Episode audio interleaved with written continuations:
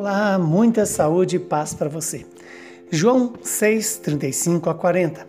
Naquele tempo disse Jesus à multidão: Eu sou o pão da vida. Quem vem a mim não terá mais fome, e quem crê em mim nunca mais terá sede. Porém, vos disse que vós me vistes, mas não acreditais. Todos os que o Pai me confia virão a mim, e quando vierem, não os afastarei. Pois eu desci do céu não para fazer a minha vontade, mas a vontade daquele que me enviou. Esta é a vontade daquele que me enviou, que eu não perca nenhum daqueles que ele me deu, mas os ressuscite no último dia.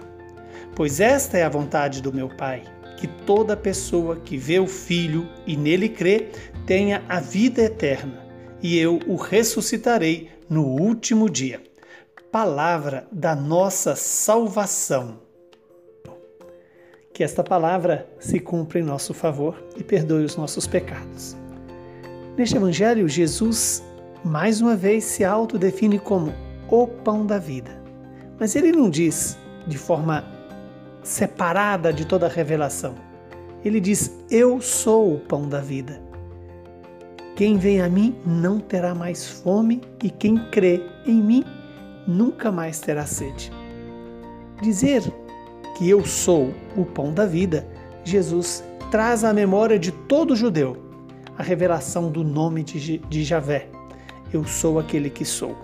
Agora, esse Deus, que é a fonte de todos os seres, se faz alimento para gerar a vida em todo aquele que crê nele. E a fé, ela só é possível em nós porque é dom de Deus mas que conta com a nossa decisão, com a nossa inteligência. Porque Santo Tomás de Aquino vai lembrar que a fé também é uma decisão da razão. Quando Jesus diz que quem vai a Ele não terá mais fome e quem crê nele nunca mais terá sede, Jesus sintetiza as duas necessidades básicas da pessoa humana, necessidades essas que igualam as pessoas. Todos nós temos fome e temos sede. E sustentamos na vida na medida que matamos a fome e matamos a sede. Logo, Jesus é para todos nós aquele ser que sustenta na vida e nos dá ânimo para fazer o bem. Jesus que desceu do céu não para fazer a vontade dele, mas a vontade do Pai.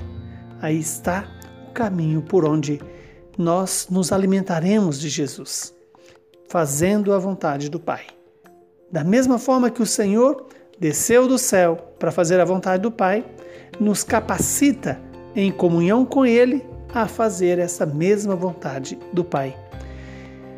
E uma certeza o Senhor nos dá, que Ele há de ressuscitar e não perderá nenhum daqueles que foi dado ao Senhor é, como alvo do amor e da misericórdia do Pai. Esta é a vontade do Pai. Que toda pessoa que vê o Filho e nele crê tenha a vida eterna. E essa vida eterna, que é gestada em nós, vai planificar na ressurreição, no último dia, no ato de levar-nos todos para a morada celeste. Que o Deus Todo-Poderoso nos abençoe, nos santifique e nos faça crer e obedecer o Senhor, que é Pai Filho e Espírito Santo.